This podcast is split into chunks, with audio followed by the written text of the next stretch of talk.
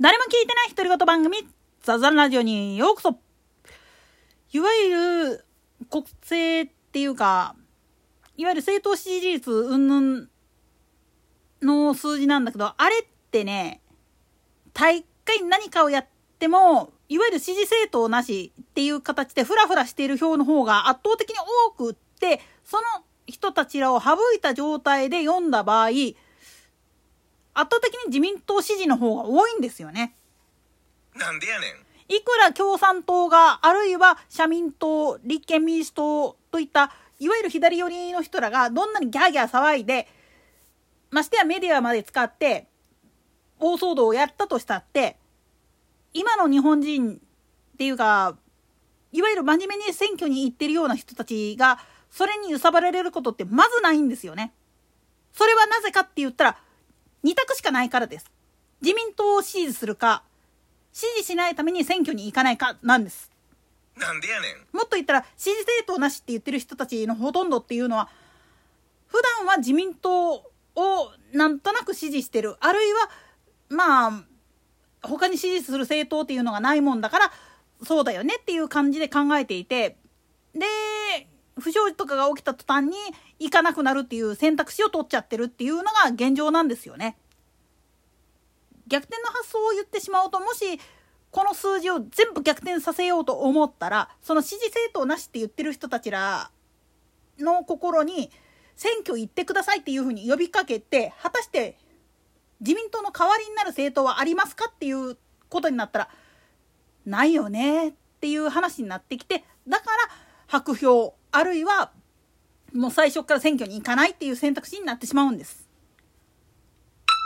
これね考え方を変えてみると実は日本共産党が一番目指している民主統制っていう民主民主集中統制っていう考え方を自民党がもうやっちゃってるんですよね。これやりたってしゃあないんやけどできないっていう事実がそこにあるんですよ。なんでやねん。もっと言ってしまったら自民党っていうのは党でっていうよりも党の成り立ち自体がすごい複雑回帰で今の形になるのにも戦後のドタバタがあって初めてやっとこすっとこっていうところがあるわけなんですよ。相対して共産党っていうのは最初から決闘した当時からずっと変わんなくってそれどころかむしろ公安委員会に目つけられてる挙句いろんな意味でまあ言ってみると外観誘致罪とかそちら辺方向で捜査が入っちゃってる部分があるんですよね。それプラスして大概いわゆるテロ組織っていうかそういうのとつながってるんじゃないかっていう流れがあって外国人参政権っていうのに関してもなんで彼らがそっちの方向に行くかっつったら人道的なことっていうふうに表向きは言ってるけど要は日本人を愚民化したいっていう心の表れなんですよね。なんでやねん。ではなんで左寄りの人たちってそうやって他人のことを見下すかっつったら常に見下されてるからですわ。なんでやねん。せっかく学歴がよくってもせっかくまあ言ってみると権ある称号をもらっていたとしてもそれを傘に来て横暴な態度を取るもんだからみんなから好かれないんですよね。みんなから好かれている人たちっていうのは肩書きとか学歴とか年齢とか性別とかましてや国籍とかっていうのは全く関係ないんです。フラットなんです。なぜかって言ったらそんなものにとらわれておったらいつまでたったって成長しないっていうのを知ってるからです。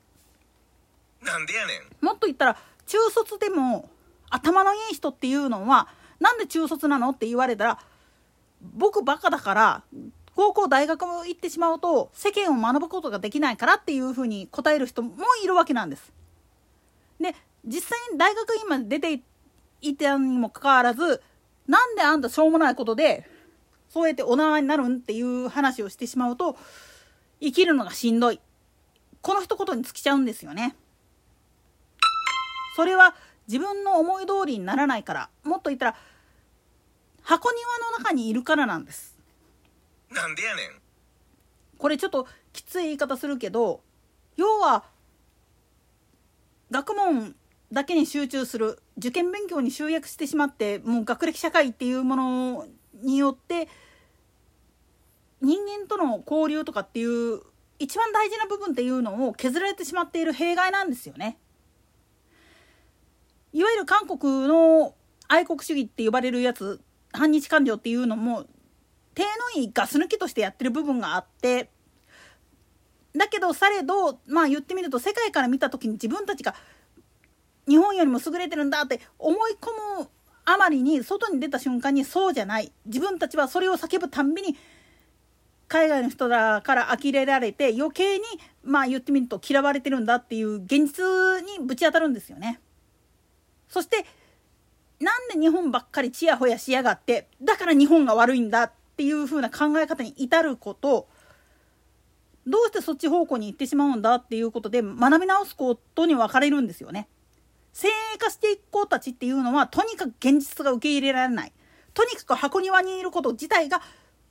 もう言ってみれば安住なんですよね。だから自分は何もできない。もっと本当のことを学ぶべきなのにもうそこで止まっちゃってるんですよね。そういう人たちらが共産主義とかを唱えられたとしたってそら叶うわけねえだろっつう話です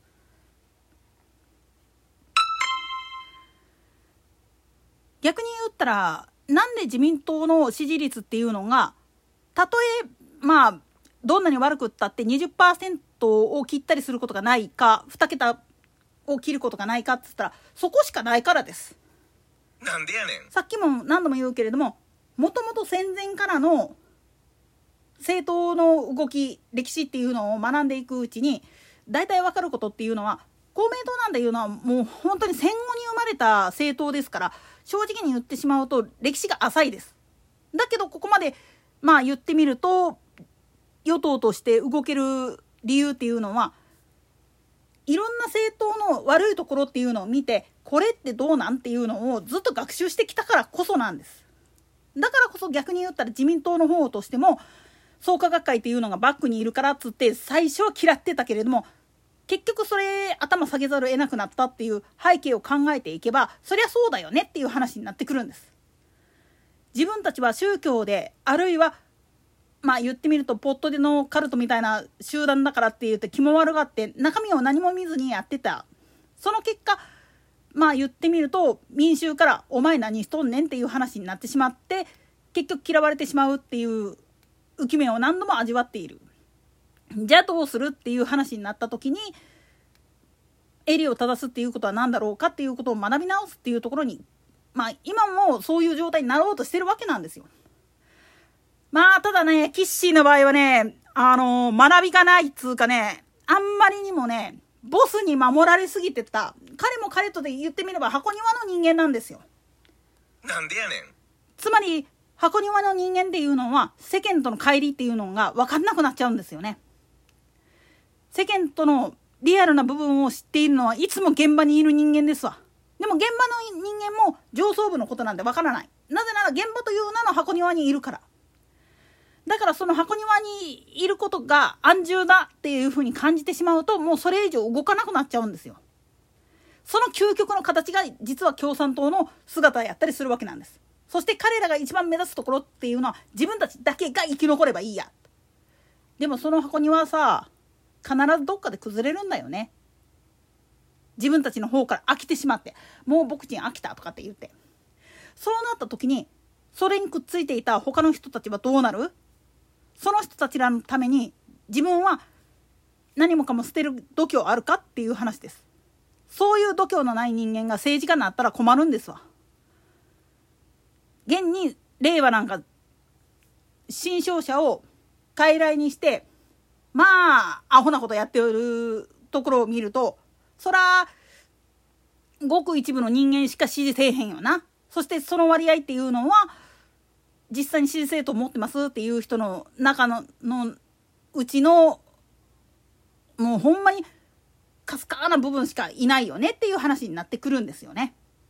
といったところで今回はここまで。それでは次回の更新までごきげんよう。